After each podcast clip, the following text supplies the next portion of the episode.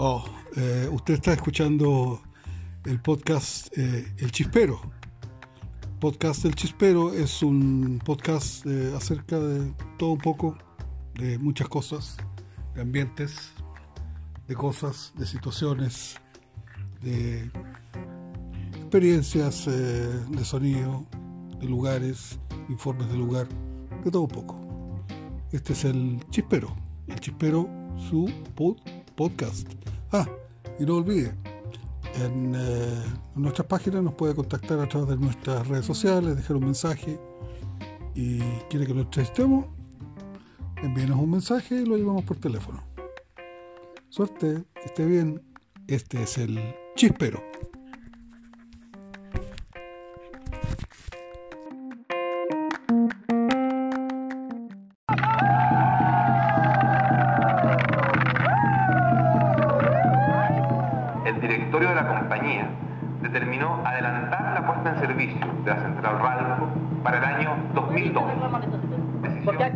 Se está pasando, el gobierno, el Estado de Chile se está burlando de una forma... Pero Chile nunca va a poder renunciar a desarrollar esta única riqueza que tenemos, que es la riqueza hidroeléctrica. Y En el fondo lo que queremos es que las empresas forestales tienen que irse, simplemente tienen que irse la visión nuestra técnica es otra. Yo lamentablemente un proyecto en donde nuestro discurso fue decirle a la gente, si ustedes no quieren, no se hace. Es una falsedad cuando se dice que nosotros hemos estado participando y que nosotros hemos sido informados allá de la carretera. Porque este sistema avanza alegremente, bailando hacia la muerte, y nos va arrastrando a todos.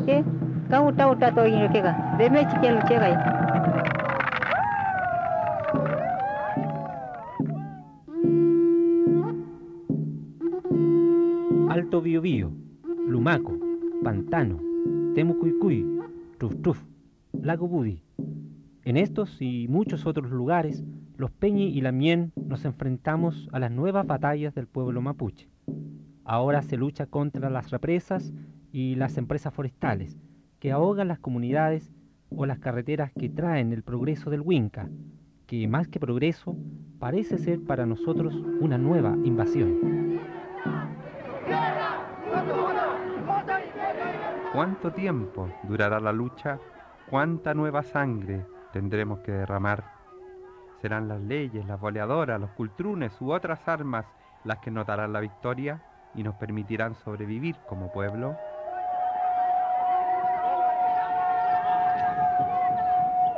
En este programa, Huaymapu Chan, con el ayer y por el mañana, adelante todos. Escucharemos opiniones sobre estos asuntos ideas y fuerzas para avanzar en resolver de verdad los conflictos.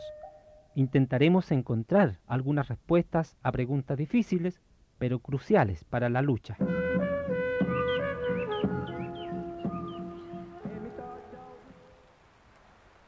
¿Por qué?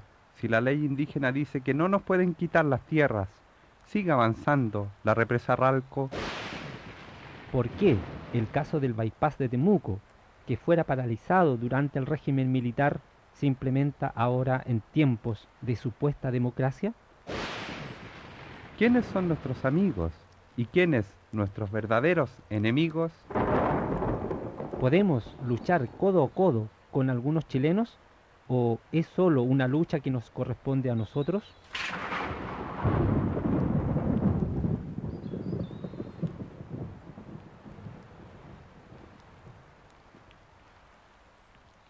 Para avanzar tenemos que pensar, pero para pensar hay que recordar y recordar para actuar.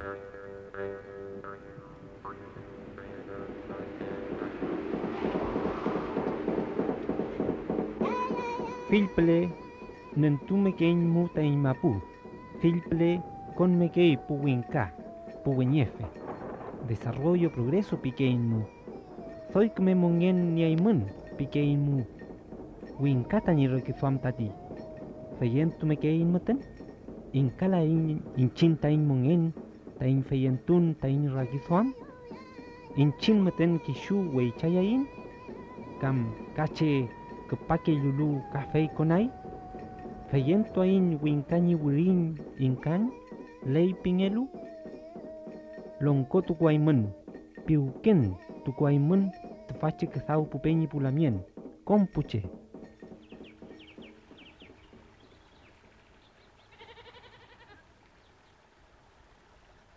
Los mapuches éramos amos y señores de estas tierras.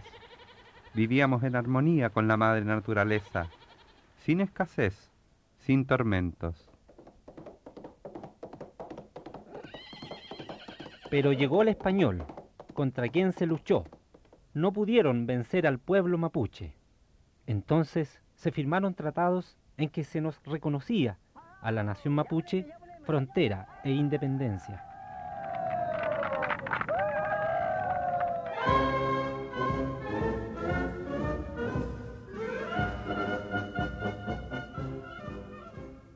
Hasta que se conformó el Estado chileno, y entonces su ejército, sin respetar límites ni derechos, a sangre y fuego invadió, invasión que continúa hasta el día de hoy, ahora con las armas de un supuesto progreso.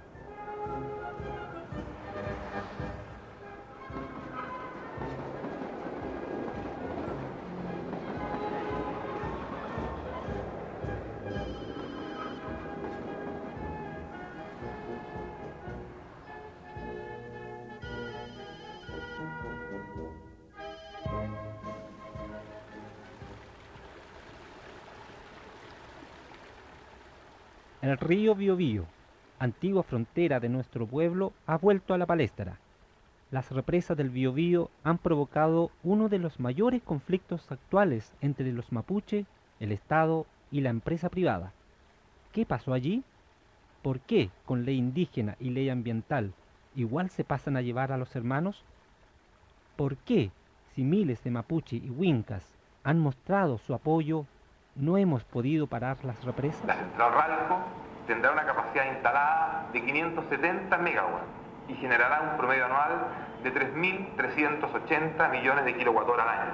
Endesa, empresa privatizada por los militares a fines de los 80, pretende construir una serie de seis represas en el Alto Biobío. Según ellos, las represas son más económicas y supuestamente benefician al país, pero nunca han querido, ni parece interesarles, escuchar a los dueños de las tierras. Por casi 10 años, pehuenches, ecologistas y otros sectores les han planteado claramente su opinión a todos, incluidos los accionistas de Endesa, una de las empresas más ricas de Chile. En una de esas ocasiones se dirigió a los accionistas Antolín Curriao, lonco de Quepucarral. Usted, señor, escuchar, aquí hay un- representante de la comunidad y ellos quieren hablar. A conocer la opinión de los pehuenches que somos nosotros. Vamos a ser afectados cuando se construya, digamos, la central Ranco. Bueno, realmente los pehuenches nosotros totalmente estamos puestos de no hacer, digamos, que se haga la represa. Estamos totalmente en contra. No permitiremos que lleguen a trabajar, porque realmente no estamos dispuestos, digamos, a perder la nuestra tierra. No dejaremos, no dejaremos jamás que se construya, no dejaremos trabajar eso. Ni José Jurasek ni los otros accionistas escucharon. En 1998, Jurasek y otros altos ejecutivos vendieron la empresa a los españoles. El robo del siglo llamó a la operación un alto funcionario de gobierno. Y millones de dólares de multas se trataron de cobrar por una venta irregular. Pero nadie multó a Jurasek ni a la Endesa por lo que han hecho con los pehuenches, que a su tierra llegaron sin permiso y se quedaron. Berta Quintremán, de la comunidad de Ralco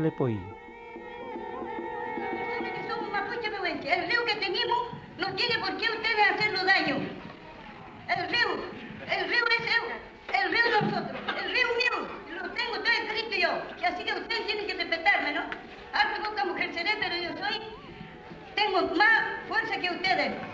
También, escuchen esta palabra que lo estoy diciendo a ustedes, ¿no? Nani mapu ali, inchen nani mapu ni ala precio, inchen nani mapu kami wan kau dengan pagi kami kawan tu. Jangan ada meji meji no aman.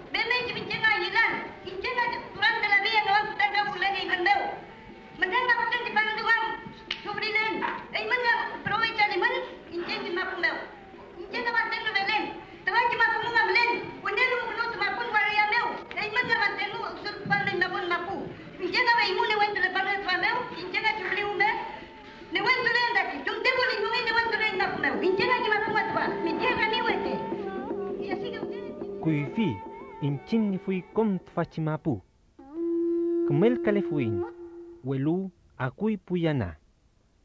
Nentumapu ingen. Welu weulaingen. Tripai fataki kamarikun. Fei kishune tuinta fatamapu. Fio fio tuwi. Fei nganga compai pu ejército chileno. Lef koningen. Talka con un paingen. Fei nentu maputuimu tain fatamapu. Pichikunutui. Foula wiño quintunieimu represa rupu y trofil kezau. Chumuelo alkelaimu alun mulai puwinka ke yulelu. Welu alkelaingen. Chumuelo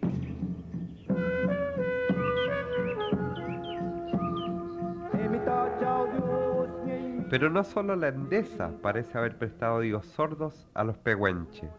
En octubre de 1992, cuando un grupo de diputados investigaba la construcción de Pangue, la primera central de Endesa, los dirigentes pehuenches tuvieron que pararse en el camino para que se escuchara su opinión. Allí se dirigió al grupo encabezado por el diputado Jorge Ulloa, el lonco de Quepucarralco, Antolín Curriao si hay alguna materia específica y breve que se le quiera mencionar a la comisión o a su presidente, escuchar muy brevemente porque la verdad es que nosotros tenemos la intención de llegar eh, objetivamente hacia el lugar de la central para conocer en el terreno lo que, lo que se va a hacer. Y si brevemente alguno de ustedes quisiera ponerle a alguien a la al presidente, es él, el diputado Valdemar Carrasco. Jamás hemos sido escuchados. Ahora mismo estábamos escuchando nosotros que no nos venía directamente ustedes tener ninguna entrevista con nosotros. Eso es lo que nosotros se lo hacía doloroso, porque nosotros somos los dirigentes de las siete comunidades. Creo que eso no sería justo, ¿no es cierto? Nosotros también tenemos derecho de plantear, de darle a conocer los problemas, nuestra opinión de nosotros. Sí. Y también, digamos realmente, nosotros mismos hemos sido atropellados todo el tiempo. Bueno, nosotros las siete comunidades indígenas no estamos de acuerdo en la construcción de la represa. Varios años después, los pehuenche hablaron de nuevo con los diputados, esta vez en la sede del Congreso en Valparaíso. Uno de ellos se llamaba Ricardo Gallina. Compartió con ellos su frustración. Antes que tuvieran este permiso, estaban trabajando, estuvieron haciendo excavaciones, estuvieron haciendo fajas, estuvieron dentro de los predios de nosotros metiéndose sin autorización de nosotros porque ellos no piden permiso a nadie. Yo le he dicho siempre a las autoridades y siempre he hecho conferencias de prensa, lo estoy diciendo repetidas veces, en cambio le he dicho a la gente de CONAF, a la gente de la CONADI, a la gente de la CONAMA le hemos estado diciendo que tomen algunas acciones, que tomen algunas decisiones ya, porque no, no, no, podemos seguir nosotros resistiendo esta cosa, porque yo pienso que si las autoridades de gobierno no son las responsables de tomar estas alternativas, bueno, nosotros a futuro vamos a tener que tomar, muy, no, no, no por mucho tiempo, vamos a tener que tomar las propias armas nosotros y hacer justicia con las propias manos. Esa vez, algunos de los parlamentarios escucharon de hecho, en dos oportunidades, la Cámara de Diputados pidió al gobierno que no se siguiera con las represas, hasta ver las alternativas energéticas y prevenir los daños a los pehuenche y al ecosistema. Algunos, como el diputado Francisco Huenchumilla, argumentaron además que según la ley indígena, el proyecto es inviable. Y habiéndose la CONADI pronunciado sobre el tema jurídico negativamente, yo debería entender que el proyecto RALCO es inviable en este minuto desde punto de vista jurídico y por lo tanto, si CONAMA no tiene competencia sobre eso tiene CONADE, yo diría que ya el Estado se pronunció diciendo que el proyecto es inviable y por lo tanto esto terminó. Pero las más altas autoridades del gobierno no hicieron caso. De hecho, el propio presidente Frey asistió en marzo de 1997 a la inauguración de Pangui, y apoyó la construcción de más represas en el territorio pehuenche, cuando aún no terminaba la evaluación de Ralco y muchos informes y funcionarios rechazaban el proyecto. ¿Puede Chile renunciar a seguir construyendo centrales hidroeléctricas? No tenemos petróleo, gas no tenemos, pero Chile nunca va a poder renunciar por razones estratégicas a desarrollar esta única riqueza que tenemos, que es la riqueza hidroeléctrica. Y lógicamente que se hará respetando el medio ambiente, respetando nuestros recursos naturales y conforme a la ley que tenemos. Pero Frey no se limitó a hacer declaraciones. En los años siguientes, destituyó a dos directores y a dos consejeros de la CONADI por oponerse a aprobar las permutas para la represa Ralco. Estas permutas habían sido pedidas por algunos pehuenches bajo engaños y fuertes presiones de parte de Endesa. La intervención de Frey produjo una fuerte reacción. A partir de este minuto, los pueblos indígenas y el gobierno se congela toda relación, con ellos indefinidamente. Y por lo tanto, todo lo que aquí para adelante suceda es exclusiva responsabilidad del gobierno. Finalmente, Frey presionó para que el último día de su mandato, el 10 de marzo del 2000, se le otorgara a Endesa la concesión eléctrica definitiva para la construcción de Ralco, abriendo la puerta para el desalojo obligado de las familias pehuenche, supuestamente protegidas por la ley indígena. señor presidente.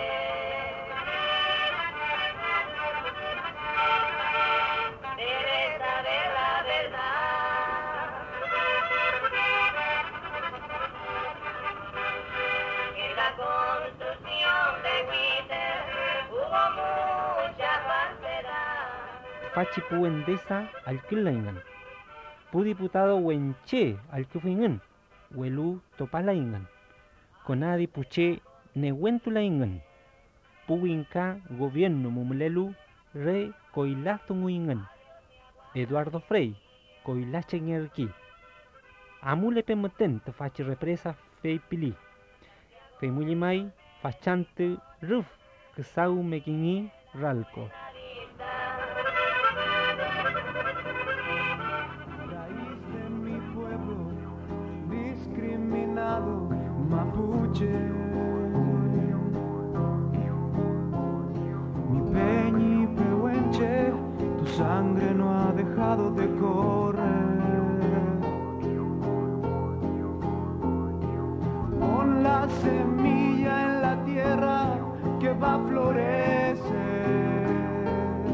La entrada ilegal y bajo engaño por parte de Endesa en el Alto Biobío continúa hasta el día de hoy. Endesa dice que los pehuenches, muchos de los cuales abandonaron sus tierras, negociaron libremente. Muestran actas de reuniones en las comunidades y cartas firmadas, muchas por pehuenches que no saben leer ni escribir, donde se supone se aceptan compensaciones en dinero, herramientas y tierras, y se da el consentimiento a las permutas. Pero como señala Julia Huentiao, una de las mujeres que resisten y que forman el grupo Maputo Muche Nehuen, Endesa se vale de la ignorancia de algunos peñis. Ella lo quiere de parecer a nosotros porque, porque no sabemos, porque no sabemos, lo haya ignorante, lo, lo aprovecha la ignorancia, porque lo, la indígena dice que no sabe por eso, no es que lo otro lo tiene, todo lo hacía casi, todo. Nosotros quedamos un poquitito, quedamos como ocho, nomás que echaré hasta el último. Moriré a muerto me sacarán.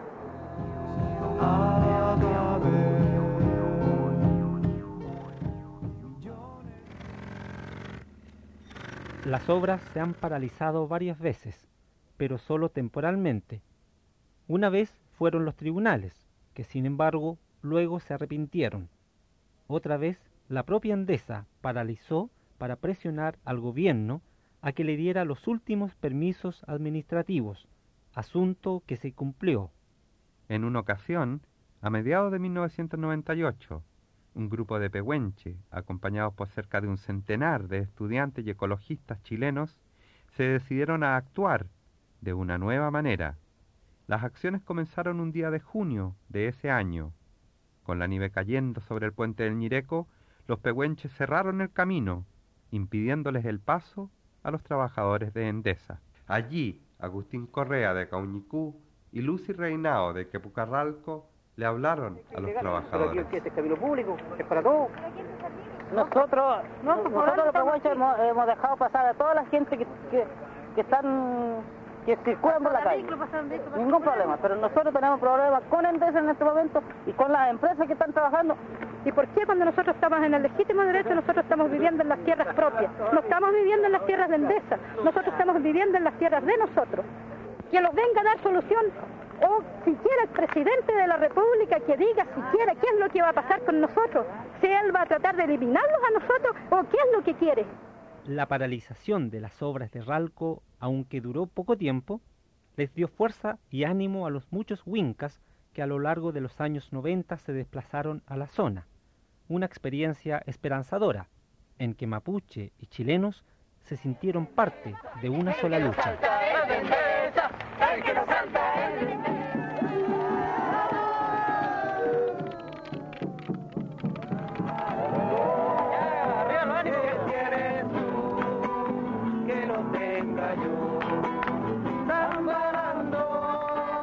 Fue la lucha unitaria de pehuenchi chilenos, pero también la denuncia legal, junto a las acciones directas, las que lograron doblarle la mano a la Endesa y al gobierno, aunque por poco tiempo. Pero el Alto Biobío ha demostrado también que la relación con los chilenos no es una relación fácil. Hay quienes acusan a algunos que han trabajado con los pehuenche de aprovecharse de ellos y los instan a retirarse del área. Hemos asumido la defensa de nuestro territorio sin embargo, gente externa a nuestro pueblo, que muchas veces dicen ser amigos de nuestra causa, nos han relegado a un segundo plano. Félix Chanamil es un joven pehuenche de la comunidad de Tapa Tapa. Nos han impedido conducir nuestro futuro en el Alto Biobío, como si fuésemos incapaces de representarnos como pehuenche. A esa gente y que hoy se encuentra aquí, le decimos que los pehuenches no nos, hacemos no nos haremos cargo de su derrota política en el Alto Biobío. Pero habrá que encontrar las maneras de luchar juntos, unidos todos, como lo dijera una mujer pehuenche en un acto de solidaridad en Santiago. Con un aplauso, con mucho respeto y emoción, queremos recibir en este escenario a la señora Nicolasa. Señora Nicolasa, tenemos que unirse. ¿A dónde hay actividad? Vamos a estar todos. Entonces vamos, vamos a defender la tierra, defender las aguas, defender los ríos, defender las causas que tenemos, que sean unidos, pero unimos. Que sean hombres, mujeres, niños, jóvenes, mujeres jóvenes. Todos tenemos, tenemos que defender la tierra porque nosotros vamos a vivir para siempre. El que dejó el mundo que se llama Dios se quedó, dicen ustedes, nosotros decimos pechachao. Es el que dejó el mundo, es el que dejó la luz, el sol, luz de la estrella, de la luna. Nosotros me, interesa eso. A mí no me interesa la riqueza lendesa. A mí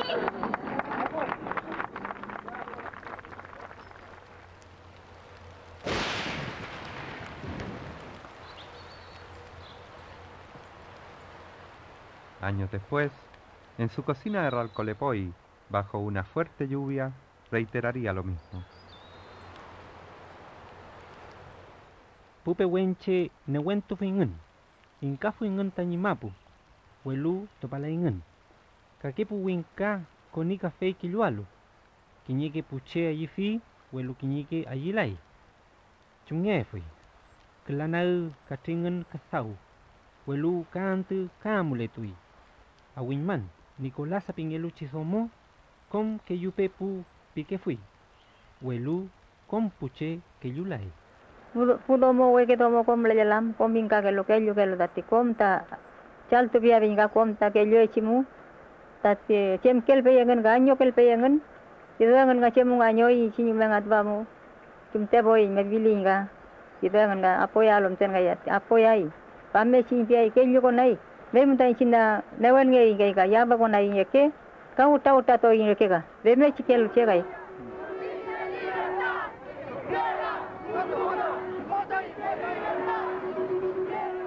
Pero no basta la alianza con sectores no mapuche.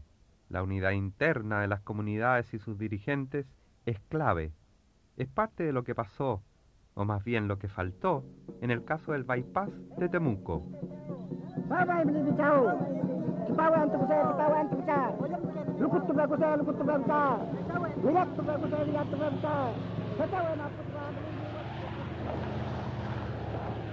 Allí, hace algunos años, la movilización de las comunidades había logrado parar la obra. Curiosamente, cuando volvió la democracia, el proyecto se pudo comenzar a implementar. Según el gobierno, allí se hizo justicia y se respetó la voluntad de las comunidades. Así lo cuenta el abogado Eduardo Astorga encargado de la Unidad de Gestión Ambiental del Ministerio de Obras Públicas. Y a mí me tocó personalmente hacerlo con Yamín Balboa, con la Ceremi, que fue una un persona clave en, en, este trabajo. De la Juan Manqueche en adelante, ir caminando por los potreros y poniéndonos de acuerdo con la gente por dónde iba el camino, sin ingenieros a los lados. Y entonces yo le decía, bueno, y aquí da la, da la vuelta para arriba, claro, cuando se enfrentan con un bueno, ¿no es cierto? ¿Y por dónde va? Entonces yo le decía, por, lo, por los pica pica. No, no, no, no, porque ahí queremos arar hasta ahí, entonces que empiece de los eucaliptos para arriba. Ok, de los eucaliptos para arriba. Y así se definió. Es decir, no, lo que quiero decirle a ustedes es que no fue un proyecto impuesto, fue un proyecto en donde nuestro discurso fue decirle a la gente, si ustedes no quieren, no se hace. Pero para otros, como el dirigente de Araya Regue de Truf Truf, José Quidel, la historia fue bastante distinta. La debilidad de algunos dirigentes y la ambición material jugaron un importante papel. Vei muta ne wentu ai tatwe. Ma puche heita kame ko jingi pichen alun rang alungi vei puru mu ulu i tati heita kame chalu to kiwi plata muta kame che ngelu ta che to kiwi. Hele la hui ma puche mu ma puche muta rang muta kame che kali ta che. Ma puche vingi ma puche ni da ni da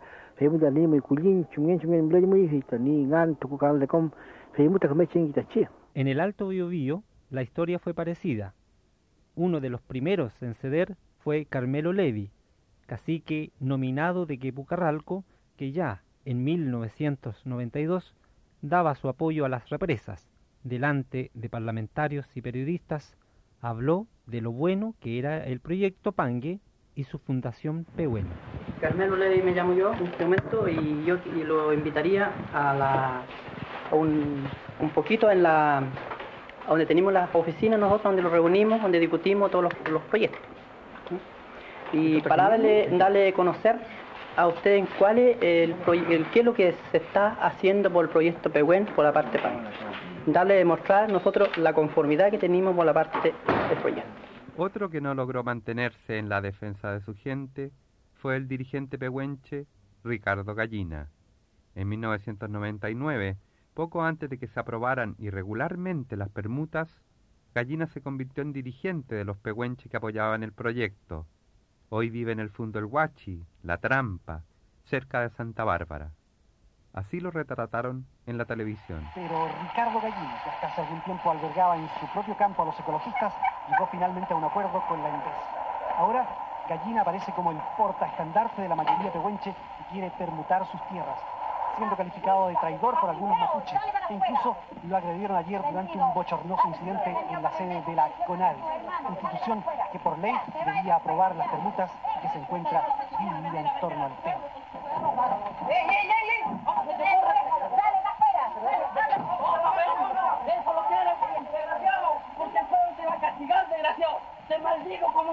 Los hermanos que están opuestos al proyecto es gente que está manejada por gente de... A principios del año 2002 se seguía construyendo la represa Ralco, a pesar de haber siete familias que se resisten a abandonar sus tierras. Por otra parte, nada ha hecho la administración de Ricardo Lagos para detener el proyecto, a pesar de lo que les dijo algunos pehuenches cuando era precandidato presidencial. Pero mi planteamiento es que si se quiere seguir adelante tiene que haber un acuerdo. Y lo he dicho en cada lugar que me han preguntado.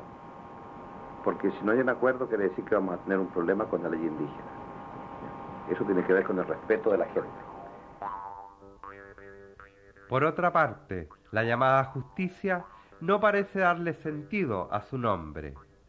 Luego de años de espera, a fines del 2001, las Cortes finalmente entregaron su veredicto. La represa Ralco no puede inundar terrenos no permutados. Sin embargo, se da la paradoja que las obras siguen avanzando, mientras los pehuenches relocalizados se sumen en la depresión y el alcohol. Otros, los llamados indirectamente afectados, se sienten engañados y en marzo del 2002 bloquean la llegada del primer transformador de la represa Ralco. 55 personas son detenidas luego de una violenta represión de carabineros. Días después, se aplica la ley antiterrorista, por una nueva quema de camiones de Endesa.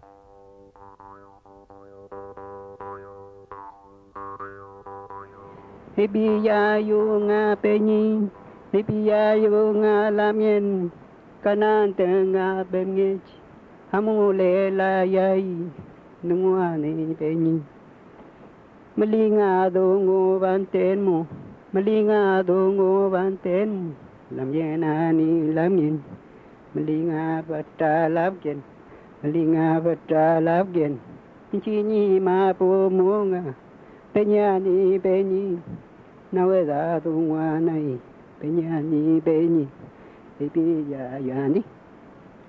Pero aún no se ha dicho la última palabra sobre Ralco, y pase lo que pase, este conflicto será un hito histórico que marcará por largo tiempo la relación entre el pueblo mapuche y el Estado chileno.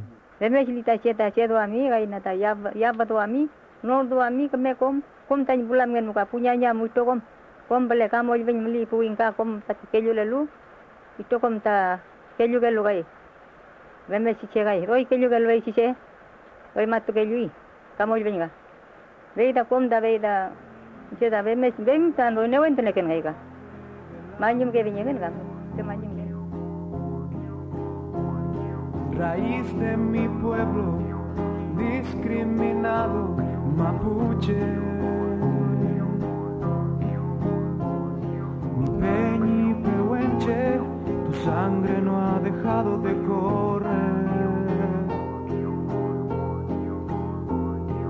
Pon la semilla en la tierra que va a florecer.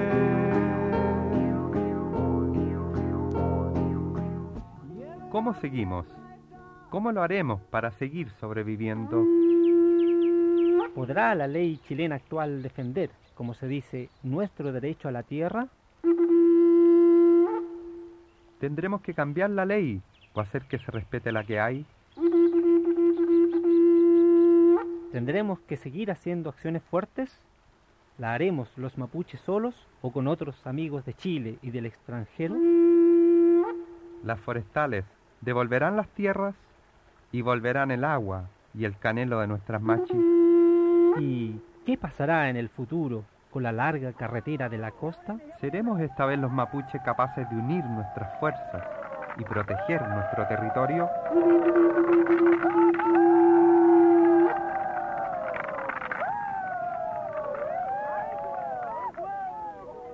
Chumngechi amulei tain wentun, chumngechi kume tawain, chumngechi kom inkayain tain mapu, tain trayenko, tain lawen, tain mongeleal, inchin ni pichiqueche kaante, pupeñi pulamien, amulepe wal mapu tain weichan. Kangelo kesaumu, ka amulnein fachetungu, fiyo fiyo nyizungu, welu kafe yalkituaiman, forestales nyizungu. En la segunda parte de este programa seguiremos hablando sobre las lecciones del Bio Bio. Veremos lo que está sucediendo con las empresas forestales y la carretera de la costa.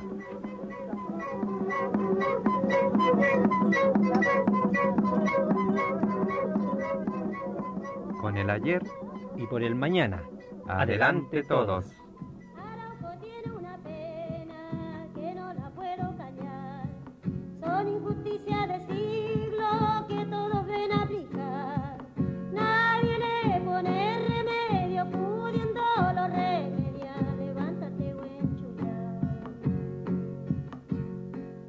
Este programa fue grabado en los estudios de Sonar Producciones por el ingeniero Pascal Barnier con asistencia técnica del periodista John Maulén. Libreto, locución y dirección de los periodistas Elías Payán y Cristiano Paso, quienes junto al abogado José Elwin ejecutaron un trabajo de investigación sobre las lecciones del Bio Bio. En la música, José Railet Cautín, Machi Juana Raimán Cheuque, Grupo Bambú, Peñi Enrique Correa, Meli Regue, Trapein Pulamien, Violeta Parra. ¿A dónde se fue Lautaro? El trabajo fue ejecutado con el apoyo de una donación del programa Colaboración en el Manejo de Conflictos Ambientales en América Latina y el Caribe. El Centro Internacional de Investigación para el Desarrollo de Canadá aportó los recursos financieros. Del año 1400, que el indio afligido está. Para mayor información o para obtener copias de este programa, puede contactarse con el grupo de comunicaciones Kenmapu de Santiago en el teléfono 649-0615 o en el Instituto de Estudios Indígenas de la UFRO en Temuco al teléfono 325-151. 325-151. Gracias por su atención. Chaltumay, Peucayal.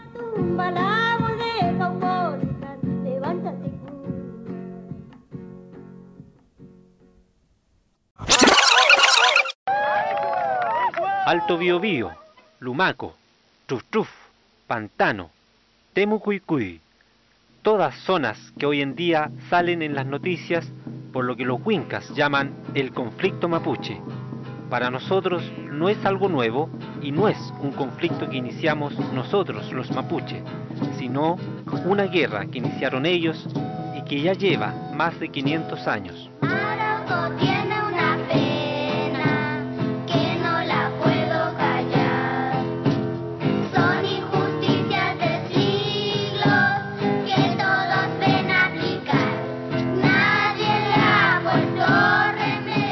Nos invadieron violentamente y lo siguen haciendo hoy. Las pocas tierras donde sobrevivimos ahora son codiciadas por el Huinca. En el Alto Biobío construyeron ya una represa e intentan construir una segunda, la de Ralco, a pesar de que según la ley indígena no pueden quitarnos más tierras, ni obligarnos por la fuerza a dejarla.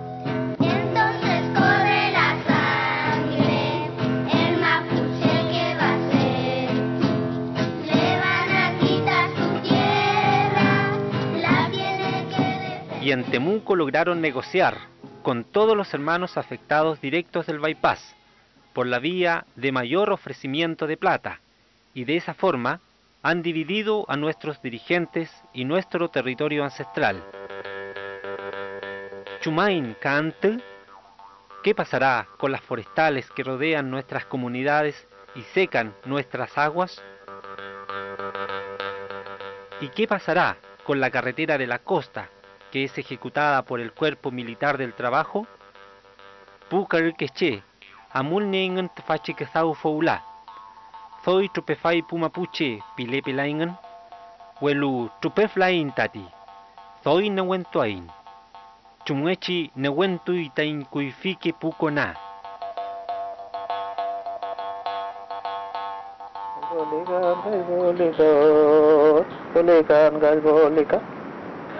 Каморгина, Каморгина, Пани, пани, мил, гайта, не, пани, мил, Кабе пургавею, Кабе пургавею.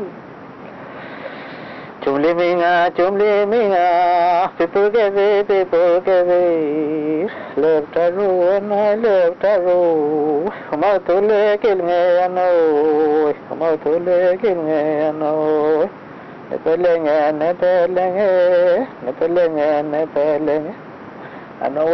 Yawo inga Ano nge yawo i Kia po kelie penga Tanyi penye tanyi penye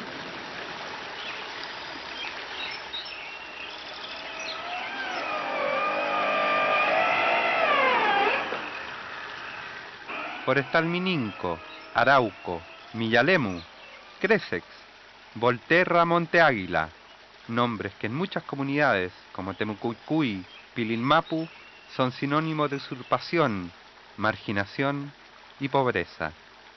A través de Corma y de los medios de comunicación tratan de imponer a la sociedad chilena su legitimidad y discurso de progreso.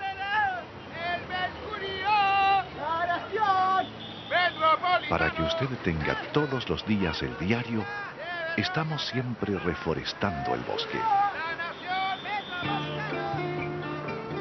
Bosques para Chile. Trabajamos por una vida mejor.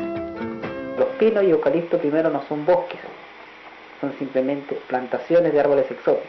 Alfonso Reimán es presidente de la Asociación Ñancucheo de Lumaco. Porque yo creo que bosque sí es lo nativo, lo- lo- los árboles que son originarios de acá. Porque bosque creo también significa vida, significa interrelación, significa biodiversidad, donde en ese medio, en ese entorno, es capaz de vivir entre el arbusto hasta el árbol más gigante, desde el insecto hasta el animal más gigante. O eso es bosque para mí. Pero no es sencillo que los wincas reconozcan las raíces históricas del conflicto y los daños que causan las forestales. A pesar de existir estudios en distintas partes del mundo, representantes de las forestales niegan los impactos negativos. También ahí hay dos visiones respecto al tema. Está la visión, la visión eh, de la comunidad y también compartida de alguna manera por la opinión pública, en el sentido que las plantaciones son las responsables del- de, de la escasez hídrica. La visión nuestra técnica es otra. Yo lamentablemente no soy forestal como para, fundamentárselo aquí, pero no, no tenemos la misma visión. Algunos funcionarios de gobierno no desconocen los impactos negativos, pero Miguel Díaz, médico veterinario y funcionario de CONAF, explica que no es fácil demostrar científicamente los impactos, ya que en Chile existen pocos estudios. Esta es una de las tareas que tenemos pendiente las comunidades. Hay muy, muy poca información sobre el efecto ambiental de plantaciones. Todo el mundo dice que las plantaciones causan efectos negativos en algunos aspectos. Sin embargo, hay pocos informes científicos que avalen esa cuestión. Y en algunas zonas es curioso porque tú encuentras mucha literatura escrita sobre las ventajas de plantar pino insigne, por ejemplo pero encuentran muy poco sobre los efectos negativos que causa el pino insigne en determinadas circunstancias. Las personas que viven los impactos de las empresas forestales tienen el asunto muy claro.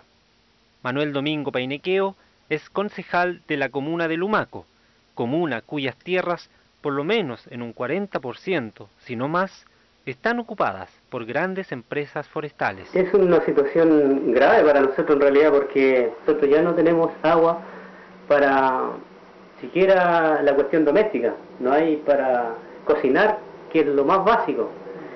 De manera que en esta crítica situación que atraviesan los mapuches de esta comuna, eh, el municipio se ha visto en la obligación de que- tener que llevar agua en camiones, porque así lo hacen pero no alcanza a repartir, no alcanza a abastecer a todas las demandas que tienen las comunidades, porque son muchas las que no tienen agua.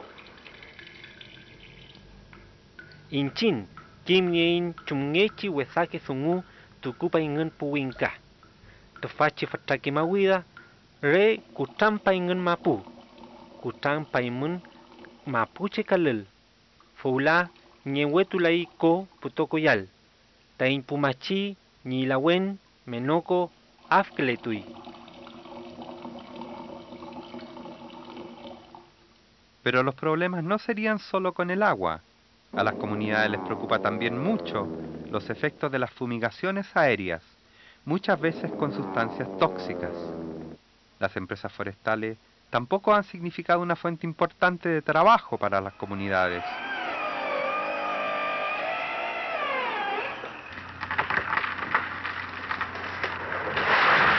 Tendrá que llegar el día en que se regulen las plantaciones forestales, cosa que sucede en muchos países, pero no todavía en Chile.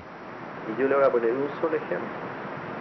La política forestal de Sudáfrica, África, dice que quien da permiso para establecer una plantación es la Dirección General de Aguas. Si en ese lugar se puede ocupar tanta agua que hay debajo del suelo o. Y le pone cortapisa entonces. Y algunas empresas no las dejan plantar en. Lo mismo pasa en algunos países europeos. Aquí no hay nada que diga usted puede plantar en cualquier lugar. Pero para que se regulen las forestales, tendrán que pasarse nuevas leyes, y eso no es fácil. El gobierno recién está conversando sobre cómo hacerlo. En eso están participando también algunas organizaciones no mapuche, como el grupo ecologista Red Nacional de Acción Ecológica, RENACE. Flavia Liberona, habla de que es necesario trabajar mano a mano con las comunidades mapuche. Deberíamos iniciar alguna forma de trabajo conjunto, por lo menos nosotros estamos dispuestos a hacerlo y yo creo que otras ONGs también están dispuestas a hacerlo. O sea, hay un tema que es el conflicto del territorio y que tal vez es más propio de las comunidades y que es su lucha, y hay otro tema que es el tema del daño ambiental eh, que provocan las plantaciones entonces nosotros podemos dar cuenta de una parte del problema del agua y por lo tanto de una parte del problema de la desertificación, pero nos falta la otra parte que es el testimonio de las comunidades. Yo creo que ahí hay un trabajo que es, es- es potente, digamos, porque te muestra dos.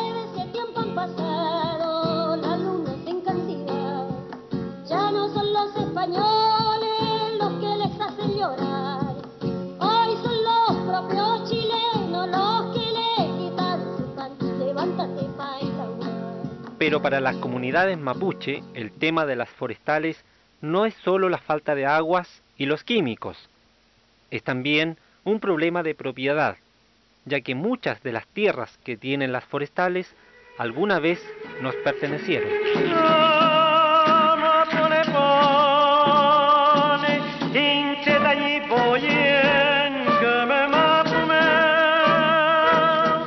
Kom fachimapu inchinngefui, welu koilatun songu tukupai puyana, feimulimai niengen mapu foula, ngoi malain tain kuifike weichan, kuifike fuetake kona, inchin mapungefui. que las tierras del sur nos pertenecían y que nos engañaron y que nos sacaron a la fuerza, arrinconándonos en las peores tierras y en las cordilleras, es una verdad histórica que nadie debiera negar.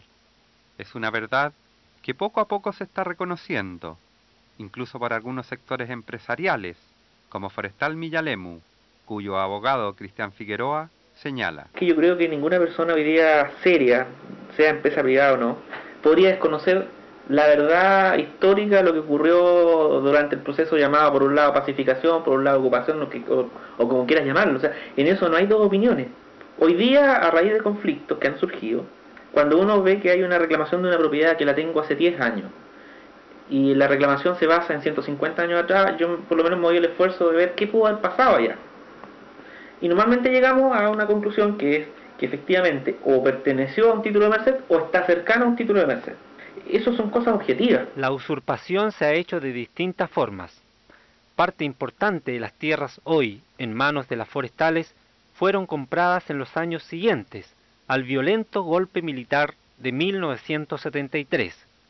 Según el concejal Painequeo de Lumaco, es una de las heridas en el corazón de las comunidades. todo lo que ha sido eh, reforma agraria, en alguna medida yo creo que el mapuche tiene como el dolor más reciente, ya porque en un momento ellos lograron, porque se mezcla esto con la, con, la recuperación que hubo en ese mismo momento, ¿no? Cuando se pasó a la dictadura militar, eh, to- casi la mayoría de estos terrenos fueron devueltos a sus antiguos supuestos propietarios. Netuain tain mapu pilein.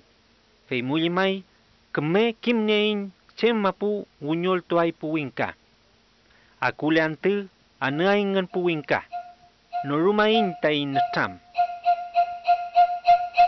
Esta es otra tarea que tienen que hacer nuestras comunidades.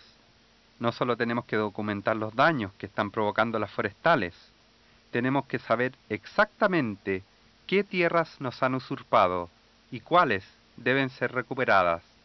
Luis Enríquez de la CONADI. no está suficientemente definido, tanto por parte del movimiento indígena como parte del, del Estado, cuantitativamente cuál es lo que se considera tierra en conflicto. Un reclamo desde el punto desde el mundo indígena puede abarcar eh, la totalidad del espacio ¿ya? que ocupaban. En una visión más restrictiva podría reclamar lo que no eh, fue considerado en el proceso de erradicación. O sea, cuando evidentemente uno encuentra que la magnitud de la reivindicación de tierra eh, tiene una magnitud muy alta. Y eso no ha sido precisado, ¿ya? ni por el movimiento indígena, ni tampoco el Estado chileno ha dicho las posibilidades.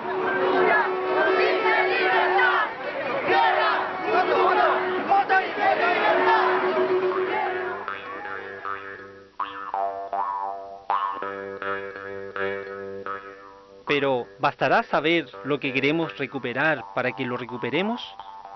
Porque la mayoría de las forestales no están ni siquiera dispuestas a sentarse a conversar públicamente con dirigentes mapuche. Es el caso de Forestal Mininco, la segunda forestal más grande del país después de Forestal Arauco, que junto a sus empresas asociadas controla más tierras que el territorio en manos de todas las comunidades mapuche juntas. Los representantes de la forestal Mininco no están dispuestos a debatir públicamente. Piensan que esto llevaría a nada y que solo se les atacaría.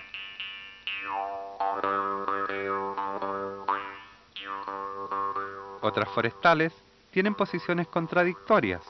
Cristian Figueroa, de Forestal Millalemu, reconoce que a raíz de un contacto directo de un dirigente mapuche con el dueño suizo de la empresa, se instruyó que se devolviera una plantación plantada por una comunidad, a pesar de no tener los títulos legales.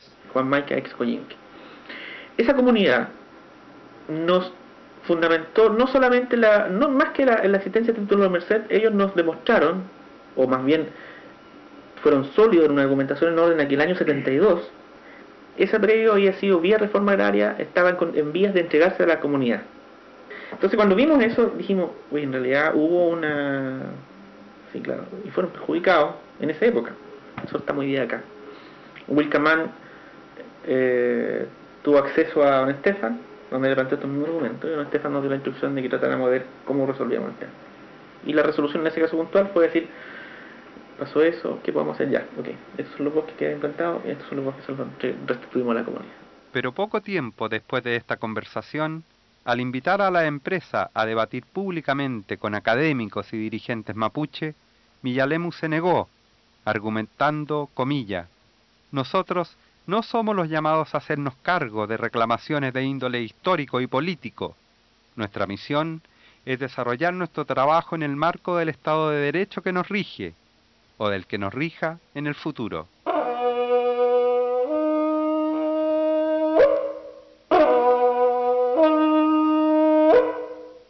Alfonso Reimán. Creo que todavía no están como las, las condiciones de nosotros sentarnos a conversar de igual a igual, nosotros como esta organización con las empresas forestales. Yo creo que hay que crear la condición, hay que crear el clima. Así como nosotros antes habíamos tenido solicitado entrevistas, por ejemplo, antes del 97, con el Ministerio de Agricultura, me acuerdo, ¿ya? Pero nosotros nunca se nos dieron esa audiencia, nunca fuimos recibidos. Pero cuando se iniciaron los conflictos, nosotros partíamos de aquí una delegación de 30 veces hermanos. No teníamos ninguna audiencia pedida para conversar con la gente del ministerio. Pero llegábamos a Santiago en cuestión de una hora, de media hora, nos recibían en los ministerios. O sea, nos recibían. Entonces por eso yo digo hay que crear el clima, hay que crear la, la condición. Porque en este minuto no nos interesa conversar con forestales, hay que crear las condiciones. Según Domingo Painiqueo, de Lumaco, otras comunidades también se han dado cuenta que a veces las movilizaciones rinden mejores frutos que las puras conversaciones. situación de que, mire, Peña dice, hace cinco años que nosotros estamos esperando una respuesta de la CONADE, que nos han visitado algunos asistentes sociales y que nos han dicho, vamos a ir en tal fecha y nos hemos reunido cinco veces y la CONADE no ha llegado. Y hemos vuelto a ir a, la, Temuco para insistir, ¿qué pasa con nuestro trámite? Y bueno, y siempre hay alguna explicación. Y los mapuches de esta comuna también han visto que en otras, en Ercilla y en otras comunidades, en otras localidades, eh, los mapuches que han actuado por la vía de la violencia, como le llaman, han logrado que le compren las tierras, por la vía del conflicto. Pero ¿será suficiente que luego de las movilizaciones se nos compren tierras? ¿Nos podremos entonces sentar tranquilamente a conversar con el gobierno y esperar que ellos solucionen los problemas de fondo?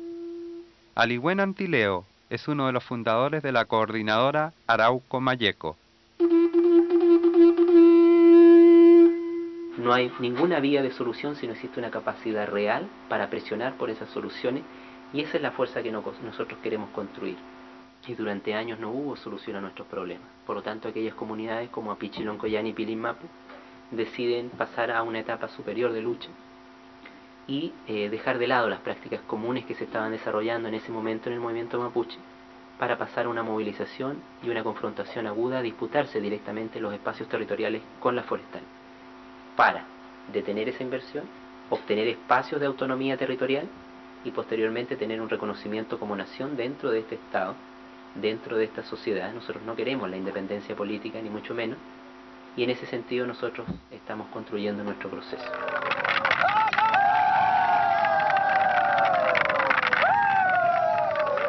Otros dirigentes mapuche, como Alfonso Raimán, coinciden en que no se trata solo de recuperar tierras y agregan que hay que prepararse en muchos ámbitos. Sino la gente tiene que entender que efectivamente los mapuches, aquí al menos de este territorio, el territorio de Naice, tenemos que asumir definitivamente algún día el control territorial de este espacio territorial de la identidad Naice. Y esa es nuestra apuesta. Y para eso no pasa porque yo creo que eh, tener solo, a lo mejor dos o tres comunidades solamente en conflicto, si no pasa porque como preparamos a muchas comunidades y también en algunas ellas vamos construyendo, no sé, por conciencia, poder económico, poder político, conciencia política, para eso nosotros es importante. La organización sociopolítica mapuche, hoy día cómo asumimos esto, los colegios, el control mapuche, los jardines infantiles tendrán que ser los mapuches. Si mañana apostamos un centro médico, que es lo que está dentro de nuestro programa como asociación, tiene que ser controlado, administrado por los mapuches. Pero todo esto es un proceso.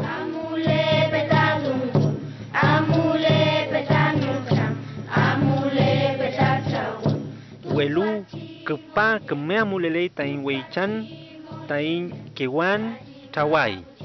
Keme tawai pupeñi pulamien. Femngechi, soy futane wen ni ain.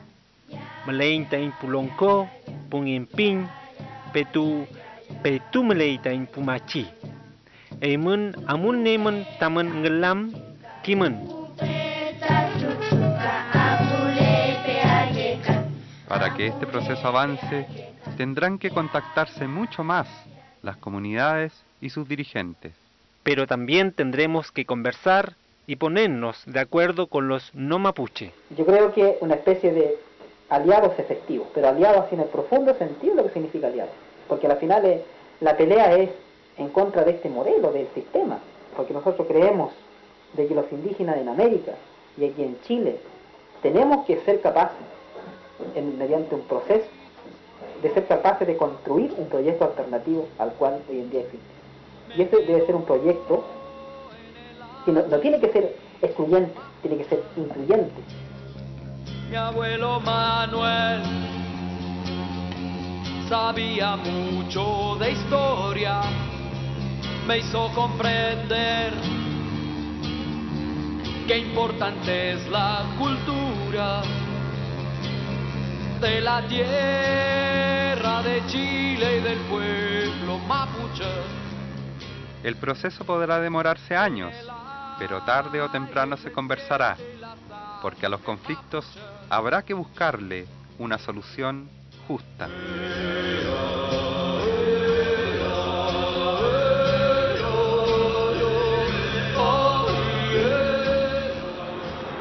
Mientras pasemos peleando y no hayan instancias que recojan el conflicto y lo analicen y le den solución, no sirve de nada. Yo creo que las mesas de diálogo no sirven mucho.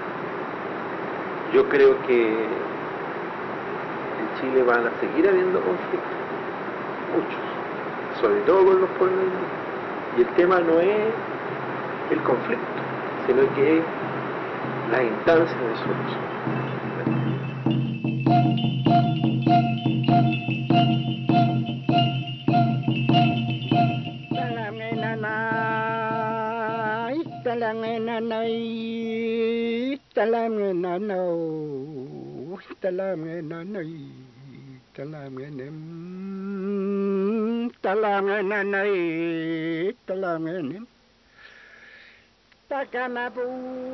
Bueno, este es eh, en el fondo el, eh, el trazado tentativo de la, de la ruta, partiendo del límite regional con la octava, ya después eh, nos pasamos el puente de la puente, nos metemos en el camino Caraco por Tavera, pavimentado existente, y llegamos hasta el tramo, antes de llegar a Isla Guapi, donde estamos efectuando un estudio cultural, no se debe efectuar ninguna obra hasta que las comunidades lo soliciten. A principios del año 2001, casi cinco años después que comenzara la construcción de la carretera y cuando ya se construía un puente para conectar a la isla Huapi, el Ministerio de Obras Públicas por primera vez mostraba a los dirigentes los mapas detallados del proyecto de la carretera de la costa para la zona de Puerto Saavedra. Claro, hablar de aquí en esta zona. ¿Dónde estamos? ¿Y dónde va la que el eh, trazado? eh, eh, claro, el trazado va por acá y el Guilletún está más o menos como a 450 metros del lugar de Guilletún. Entonces eh, lo- se constató en terreno y se verificó que realmente nosotros estábamos pasando por fuera. Cuando nosotros hicimos la modificación. Al igual que en el caso del Biobío, en la carretera de la costa no se ha entregado información detallada sobre lo que se quiere hacer. Mapas, presupuestos exactos, tiempo de ejecución, estudios económicos y estudios ambientales. Conseguir esta información es un derecho ciudadano que no se puede negar. Y son datos que hay que estudiar si queremos luchar contra los megaproyectos. Para esto muchas veces sirve aliarse con amigos de Chile y del extranjero. En otros países, debido a leyes y presiones ciudadanas, hay compradores que exigen que se certifique que los productos no dañan el medio ambiente ni perjudican a las comunidades locales. A esto se le llama el sello verde y abre otro frente para que las forestales cambien sus prácticas y busquen soluciones de fondo con las comunidades.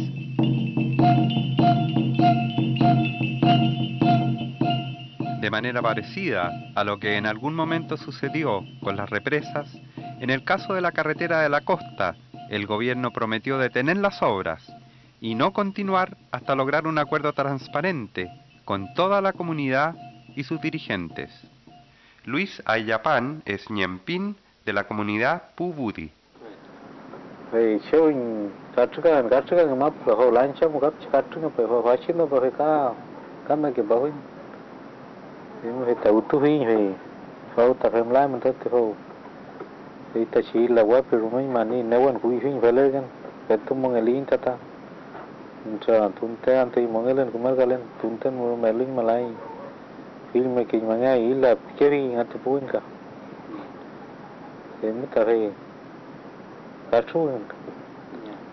Después director de la de la obra pública, don Manuel Robles. Pero poco tiempo después, el gobierno rompía su promesa y llevaba a muchos miembros de la comunidad a otra reunión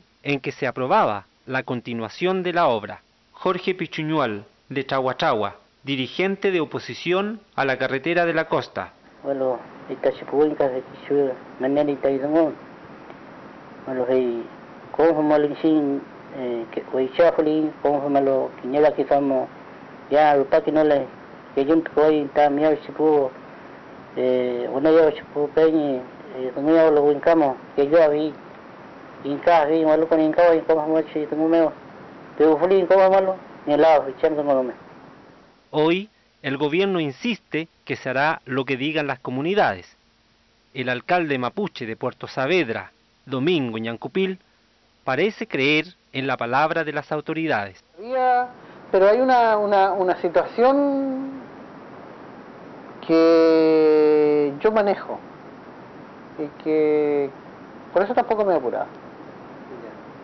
Yo conversé con las más altas autoridades de la República, incluyendo el presidente de la República cuando vino, conversamos el tema y no se va a mover un metro de suelo al otro lado del budi hasta que no esté resuelto. pero en su oportunidad el señor Ricardo Lagos manifestó a, a las comunidades en forma pública, a todos los peñas ahí presentes, dijo que si, si no si no existía la voluntad de las comunidades que no si no quieren carretera no se construye carretera. Es representante del Consejo de Loncos del Buta Huillimapu. Pero resulta que de ese tiempo a este tiempo eso se ha, se ha convertido en, un, en una falsa, una vez más una mentira. Es una falsedad cuando se dice que nosotros hemos estado participando y que nosotros hemos sido informados allá de la carretera. La señora que, que habló del proyecto Carretera Costera Nosón nos dice, no hay construcción de carretera costera, dice, y sin embargo las, las tareas están ejecutando las obras. Entonces, ¿a quién creer? ¿A las comunidades o al, a la información que dice el, el Estado? Es verdad que hay veces, pocas, pero las hay, en que funcionarios de gobierno escuchan a las comunidades y tratan de defender sus intereses. Pero entonces suele suceder lo que pasó en el Alto Biobío, donde se despidieron a los funcionarios que se opusieron a Ralco. De hecho, parece estar comenzando a pasar con la carretera de la costa. Había un acuerdo para cambiar el trazado original, pero poco tiempo después se destituyó al director de vialidad, Francisco Solís, coordinador de la coalición de defensa de la carretera de la costa. Durante un año nos dedicamos las dos organizaciones, sin salir de la prensa, básicamente acercarnos al Ministerio de Obras Públicas, hacerle valer todos los antecedentes técnicos habidos, habidos y por haber. Y hoy en día eh, nuestro interlocutor, que en el momento fue el Director Nacional de Vialidad, por razones eh, que dejó a su imaginación, fue apartado de su cargo recientemente, coincidiendo con las declaraciones en que accedía a eh, modificar el trazado de la décima región y también eh, accedía a una promesa que él había hecho ya en el año 2000 de someter la totalidad eh, de- del trazado no fragmentado, no seccionado a un estudio de impacto ambiental. La coalición de defensa de la carretera de la costa está conformada por una coalición amplia de grupos mapuche, chilenos e internacionales. Pero habrá que trabajar duro para que se forme una alianza más fuerte que en el Alto Biobío. Alianza que sea profunda, respetuosa y a largo plazo. Flavia Liberona plantea que los wincas a veces se han equivocado, pero que todos tenemos que aprender. Yo creo que a veces pecamos de paternalismo, fíjate, yo creo que pecamos de una, de una, así como, de facilitar las cosas hasta un límite que no es bueno. Pasamos de un excesivo racismo a un excesivo paternalismo y yo creo que no hemos encontrado el punto. Porque en este juego también uno se encuentra con gente que quiere que le den más, por otro lado te encuentras con muchas desconfianzas, con gente que se cierra, o sea, es, es un camino que no hemos, no hemos andado ni hemos construido como, como país, como chilenos, como seres humanos. Nepeain Pumapuche, Petu Amulnyal Tufachiweichan, Petu Newentual, Huichanyanay. Nuestras comunidades han despertado, pero la lucha será larga y difícil, porque el gobierno de la concertación y la derecha están firmes con el modelo de libre mercado y no cuestionan mayormente la globalización. En ese ambiente, los mapuches no tendrán cabida. Esto lo reconocen incluso, a nivel personal, algunos personeros de gobierno, como Luis Enrique, de Conadi. Eh, tácitamente lo que se está haciendo ya es asegurar que en una economía no regulada y no orientada, eh, la lógica del desarrollo económico, entre comillas, va a significar cada vez más, va a seguir la continuidad de proyectos de inversión de gran escala, eh, tanto en lo forestal como en lo, eh, como en lo turístico, que van a ser eh, una abierta provocación y un arrinconamiento del pueblo indígena. Huelu Pulumapu Meten Malelai Pumapuche, Puel Mapu. No es solamente en territorio chileno que los mapuches están teniendo problemas y enfrentándose a un modelo político y económico que amenaza su sobrevivencia. Jorge Nahuel es representante de la coordinadora mapuche del Puel Mapu, Neuquén. Lo que nunca podemos hacer es resignarnos a creernos, a creer de que este sistema es el único que este, puede ser posible. Por una razón sencilla, porque este sistema avanza alegremente, bailando hacia la muerte, y nos va arrastrando a todos. Entonces, en, una, en un sistema carente de valores y mm, de alguna manera eh, carente de principios básicos que, que, que garantice eh, una mínima seguridad para la humanidad, este, la cultura originaria tenemos una fuerza moral y tenemos una razón histórica y tenemos contenido para oponernos a ella y poder a partir de eso elaborar una alternativa de todo este sistema. Nahuel reconoce que otras personas también son parte de la lucha. Esa alternativa o esa construcción que tenemos que ir eh, dándonos este, como cultura originaria eh, no puede ser solamente construida por el pueblo mapuche. Tiene que ser eh, eh, tras la búsqueda de, de, de acuerdos, de alianzas, eh, construyendo redes solidarias que de alguna manera le den sustento y le den fuerza al pueblo mapuche. Esta no puede ser una lucha de la nación mapuche en particular porque la propuesta que estamos queriendo elaborar es una propuesta alternativa para la humanidad, porque estamos hablando de preservar y de poner nuevamente eh, en función, en un funcionamiento armonioso a todas las fuerzas naturales que son las que eh, nos rodean y son las que nos dan origen a nosotros como cultura. Llevándote la semilla, tanta dignidad. Un pueblo que no se rinde, que se sepa en el mundo del pueblo mapuche. Nehuentulein, Weichayain, Chaguain, Aflayay Tain Mongen, Netuain Tain Mapu. También son parte de la lucha nuestros antepasados y nuestras machi.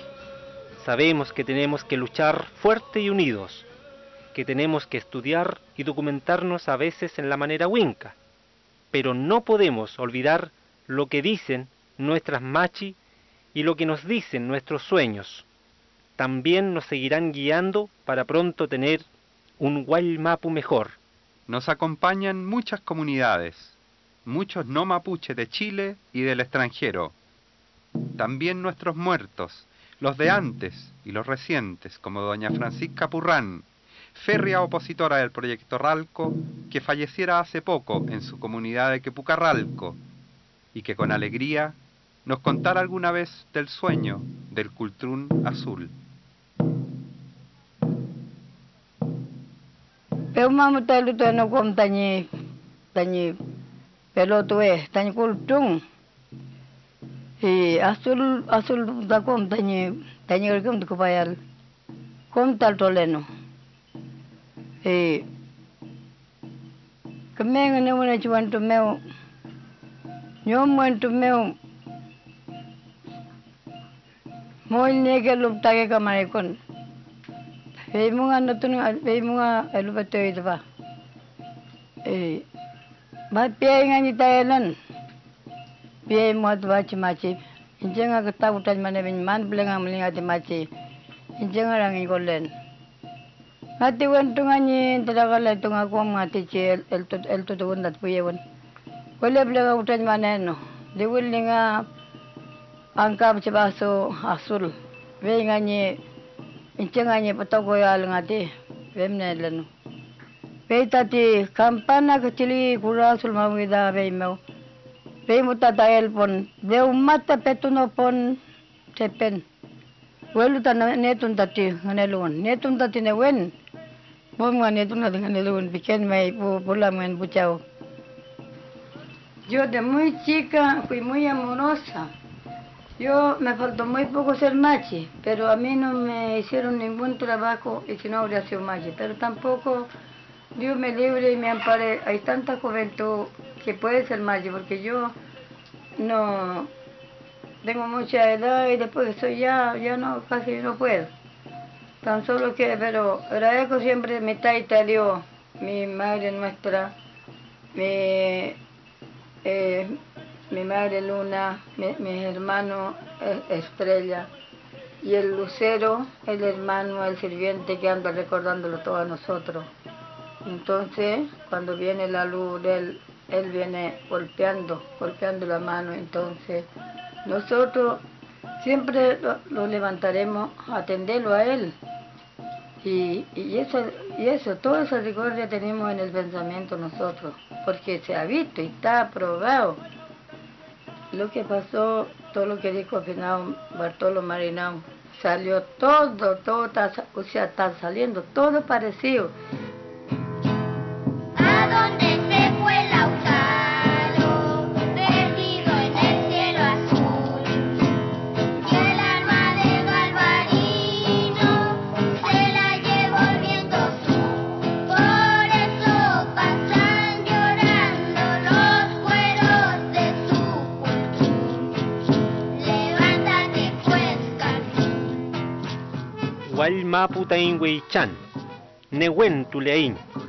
Con el ayer.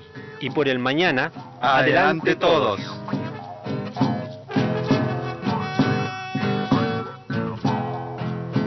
Este programa fue grabado en los estudios de Sonar Producciones por el ingeniero Pascal Barnier con asistencia técnica del periodista John Maulén.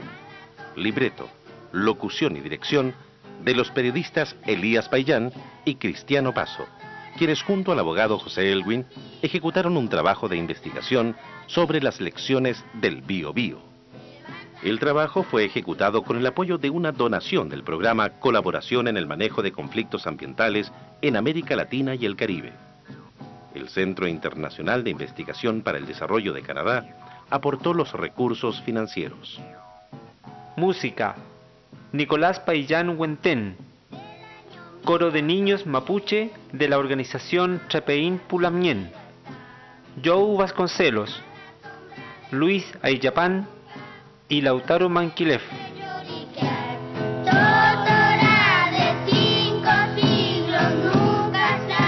Para mayor información o para obtener copias de este programa, puede contactarse con el grupo de comunicaciones Mapu de Santiago en el teléfono 649-0615 o en el Instituto de Estudios Indígenas de la UFRO en Temuco al teléfono 325-151. 325-151. Gracias por su atención. Chaltumay, Peucayal.